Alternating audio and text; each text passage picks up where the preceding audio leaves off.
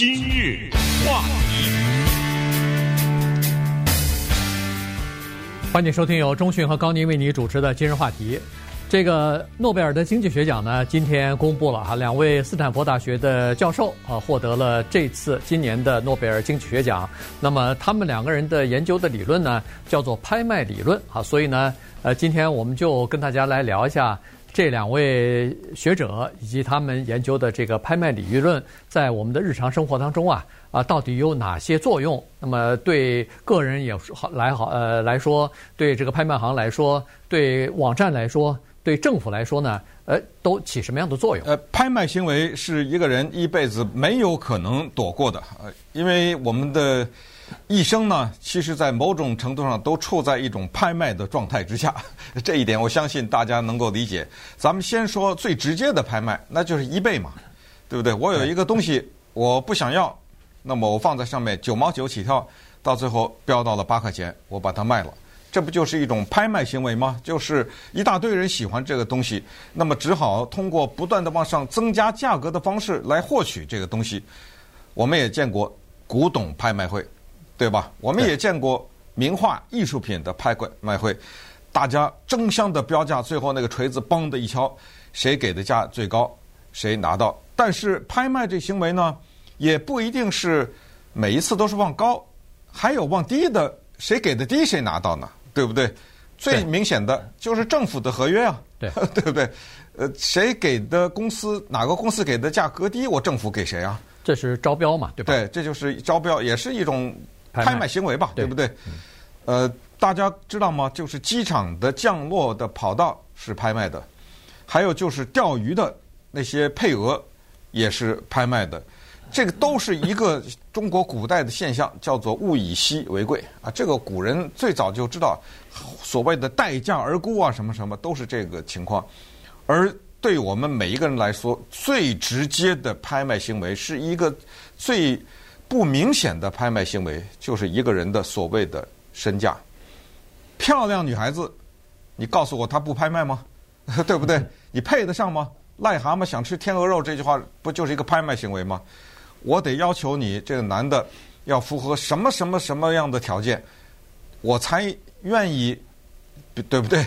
这男的也一样啊，一个亿万富翁也好，对不对？他在寻找配偶的时候，或者一个很高很帅的男人，他在寻找配偶的时候，那就看条件喽。呃，这儿有四十四五十个、七八十个、上百个女的追我，那咱们就挑吧，对不对？呃，这个时候我就处在一个有利的地位。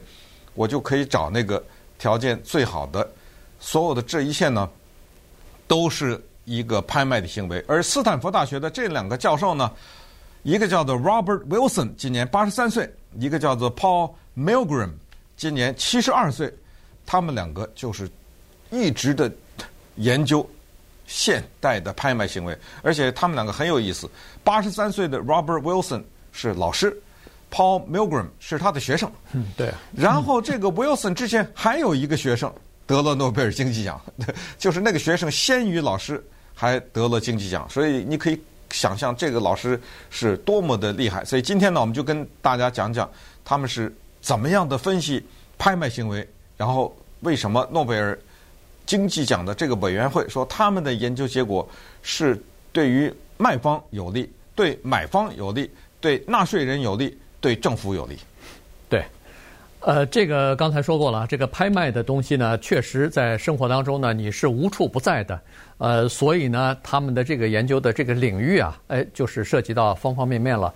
在拍卖的过程当中呢，呃，不管是拍卖一个服务也好，还是拍卖一个物品或者是一种大宗的物品，或者是艺术品，任何东西吧，你只要想象任何一个东西呢，它都有这个。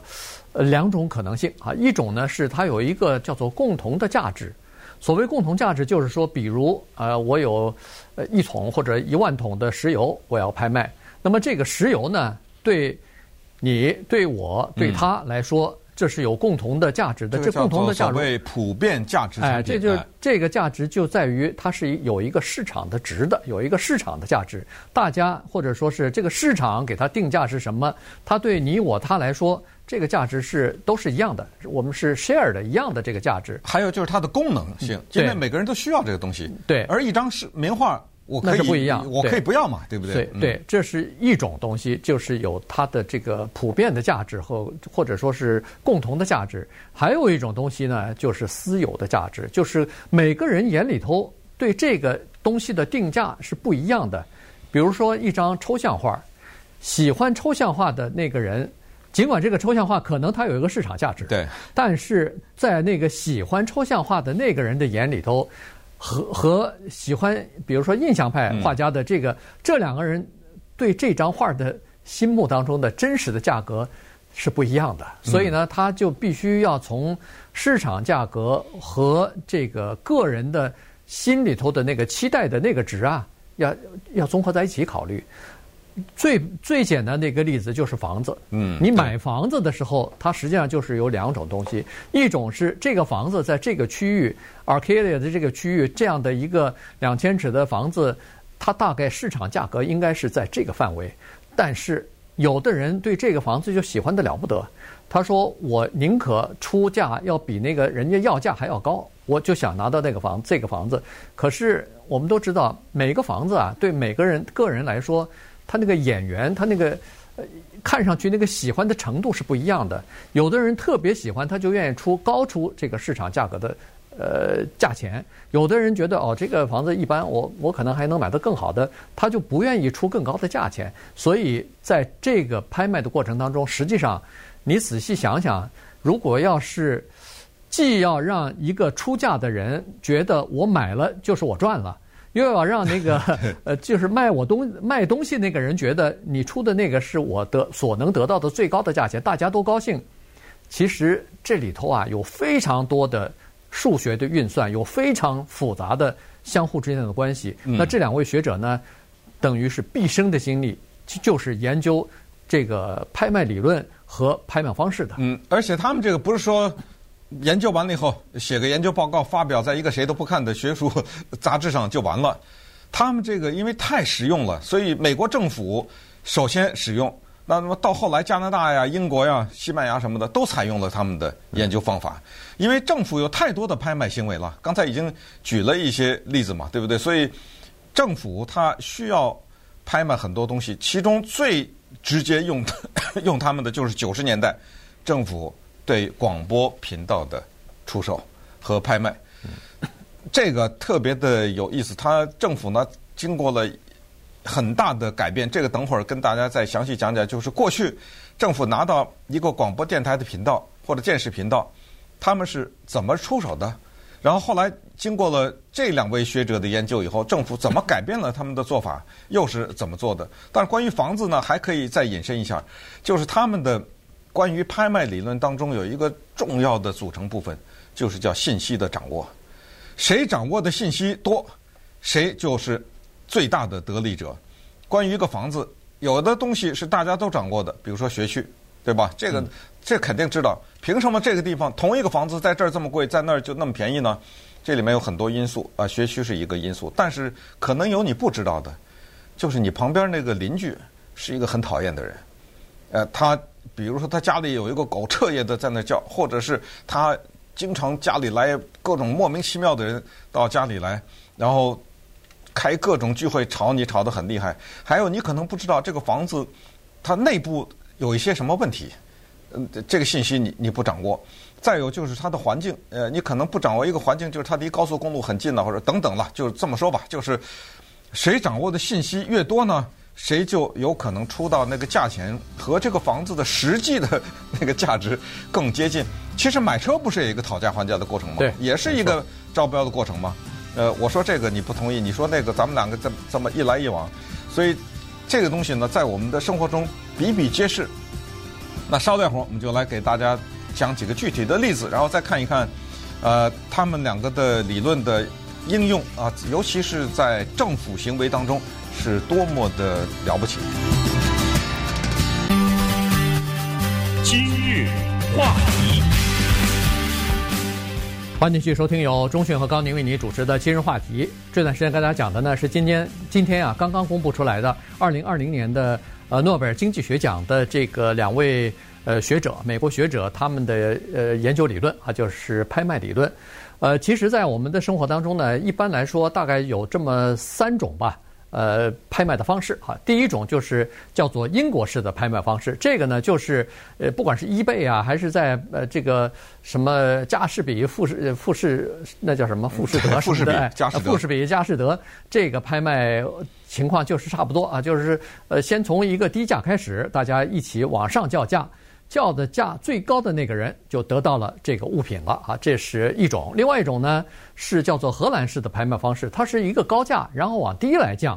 你比如说，你买车就是这样的情况，车行它永远给你一个窗口价，嗯，这个价钱很少人接受啊。当然，有钱人可能不在乎这个就算了，就买了图个省事儿。呃，你搞错了，越是有钱人越在乎。那么大部分人都会说不行，再降点价吧。于是他从高往往下降啊，往往这个越减掉五百，减掉一千，等到减掉的那个最就是第一个出价。在那个他认为是最高的那个价钱 的地方，你你同意了，那他就卖给你了啊。所以呢，这个是荷兰式的，就从高往低里降。还有一种呢是叫做双，大家在投标，但是这个投标啊是每个人投标，对方看不到。买房子就是这样的情况，我一个房子在出售，刚好这个价格挺挺合适，大家喜欢，可能有四五个人想要买，于是大家都要出一个价钱。这时候呢，就有很多的心理的因素在里头。哦，这个市场价是这样子。呃，这个卖主卖方他要的是这个价钱，我要出什么样价钱才能把其他的三个人、四个人比下去呢？于是双方在出价的过程当中，你都不知道对方出多少啊。大家都是封在一个信封里头交上去的，所以在这里头呢，就出现，比如说各种各样的这个相互之间，你又不愿意出的太高，出太高。你这不是亏了吗？心里头不合适，可是你又怕出的低了以后被别人拿走，所以这里头就就非常复杂和矛盾了。对，这个里面有一个经济学的现象叫做“赢者诅咒”啊，这个东西特别的有趣，也是特别的无奈。就是你拿到了这个东西，不管是房子还也好还是什么，你通过招标拿到的这个东西的那一秒钟。你突然觉得你出钱出高了，然后 这个，而且实际上有的时候就是这样。什么叫做赢者诅诅咒呢？因为在这一次的诺贝尔经济奖当中特别提到了这个，就是他们二人呢对 winners curse 叫赢者诅咒这方面的贡献特别的大，就是他们要全面的降低这种赢者诅咒。什么叫赢者诅咒？就是一个东西，你就想象，不要具体的讲，因为它可以适用太广的方面。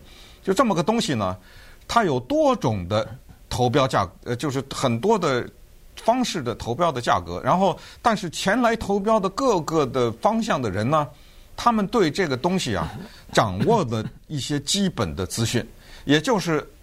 五个人、十个人还是一百个人呢？他们大概都知道这个东西的价格是多少，因为他们掌握了这个资讯，而且呢，他们掌握的这个资讯对这个东西的价格的评估和这个东西的实际的价格差不了太多。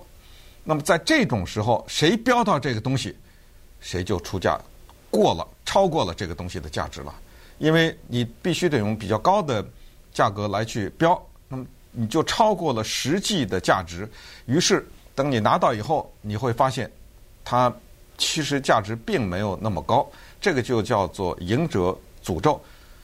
说是诅咒，因为你没办法，嗯，你不高出你拿不到，知道吗？所以，可是等你拿到的那一秒钟，比如说你五块钱拿到了，你再五块钱卖没可能，对，没人拿五块钱买你的东西。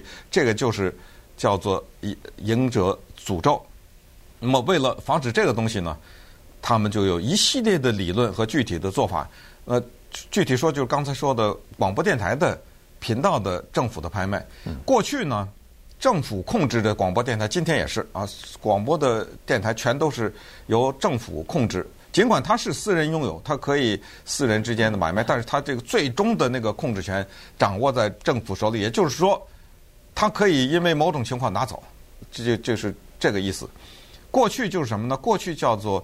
他有了这个频道以后呢，然后你找游说集团也好，或者你自己向政府来申诉也好，就是谁给的理由最好，我给谁，这个就是哦，我为什么给你，而不是用价钱直接的标，因为政府的广播电台它不能卖，它不能用价钱去标，所以只好咱们就一个最举简单的例子，就是你写封信，我也写封信，他也写封信。然后政府看谁说的最，谁说的最能说的，他能打动他，他给谁呗？嗯，对，这这个做法嘛，对不对？九十年代的时候是这样做，但是后来呢，人们发现这样做的一个最大的不好的地方就是游说啊盛行。对，呃，就是我我写了一封信，然后我请别人去找到 FCC 那儿去，就是通讯委员会，联邦通讯委员会管那个无线电频道的这些电台频道的。这个组织呢，去游说去，那不就看谁的关系好吗？是。然后可能背后还有一点儿呃私这个利益的输送啊之类的东西，所以这个是很不妥的哈。于是呃，当时的 FCC 就是联邦的通讯无线电通讯管理委员会呢，他们就呃游说国会说是不行，我们要修改这个法律。后来呢，国会就通过了，于是呢就改成了另外一个做法，就是叫做抽签。嗯。呃，抽签呢。就是大家可能每个人如果符合抽签的标准，比如说大家都交个几几万块钱，呃，进入到这个抽签的门槛当中，然后大家抽签看谁的运气好吧。但是呢，这个做法呢也让这个呃政府认为说我还是没有达到我能够得到的最高的利润。嗯。于是后来呢，因为这个抽签它有一个限制，就是地区性抽签。啊，对啊，比如说这个是在德克萨斯的某一个城市。他只能在那个地方局部的抽签，你知道吗？这样就不利。当然，第一个那个就更不利，因为第一个那个靠说服、靠说理由的那个，嗯、靠说理由的那个，你真的很难，因为没有标准嘛。另外一个人，他永远可以挑战你啊。他说：“你凭什么给他？”你说：“因为他这个文章写得好。”那我我 对不对？这个东西说不过去。呃抽签地区性抽签也有问题，所以后来采取了这两位教授的研究方式。对，那他们呢？用他们的这个拍卖理论呢，等于是政府也高兴，那拍拍卖的人，呃，拿到这个频道的人也高兴，就是跨地区，呃，对，他们的最大贡献就是这个，呃，对，就是而且呢，它这里头有一系列的这种各种各样的这种规定吧，所以呢，就等于是减少了叫做呃赢者诅咒的这方面的这个影响，嗯，因为每个人呢，他们研究出来说，每一个人在出价的时候都会低于。他们的实际就是这个这个物品或者这个服务的实际的价格，原因是每个人都担心自己成为叫做赢者诅诅咒，还有就是说 都担心自己出价出的高了。其实有一个呃有一个事儿呢，我都觉得我呃可以跟大家分享，就是前段时间啊，有人有朋友买房子，买房子的时候呢，有几个人在竞争，所以大家都不知道这个房子的价格是多少，于是就商量说怎么办呢？呃，然后呢，我我的这个朋友呢，他就出价的时候呢，就呃商量下来以后是这样吧，我们写，我总比那个第二个出价高的那个人再多给你一万块钱。啊，就那意思就是不管他出多少钱，哎，不管他出多少钱，我都，我都希望比他自动加一万。哎，对对对，这样的话呢，我既减少了我那个恨不得比他出多出个五万十万的这个这种。这种呃，这叫什么赔了的这种心理哈。同时呢，我又可以保证我可能能拿到这个房子。最后当然拿到了，而且他出的他自己出的价钱比那个第二名要高。但是我突然发现，这个老美他真的是呃，就是遵守他的承诺。他说不行，我不能要你的你出的那个价钱，我只是。你就给我那个第二个价钱，就是第二个人出的那个价钱。就说你这一万别加。哎，你这一万别加，我就你我就把这个房子就给你了，或者这这种情况。所以这样一来呢，这个卖方啊，他得到了他所能得到的应该是比较好的价钱，但是买方啊，他就没有那个哎呦我亏了，我多出了五万或者多出了十万块钱的这种亏的心理。所以我觉得很棒，这个很棒的例子。因为比如咱们就拿八十万来举例。最后那个第二高的那个人八十万，八十万，对不对？对。那么这个卖房子的人，他心里想，如果没有你刚才说的那个八十一万的话，我卖不卖八十万？我肯定卖了嘛。对。那我要你那个再多一万，这不就有点贪了吗？对，所以这八十万已经高出比他的那个要价要高了，而且你有一个姿态，就说明你真的想要嘛。嗯，那我肯定给你，而且我还就只卖你八十万，对不对？对。呃，这个 Robert Wilson 呢，八十三岁的教授，他是哈佛大学的一个毕业生，他的本科、研究生啊都是哈佛大学拿的，而他的学生呢，Milgram 呢是斯坦福大学的毕业生，呃，他的博士啊什么的也都是在斯坦福拿的，所以他们是在这种师生两个人的这一次获奖。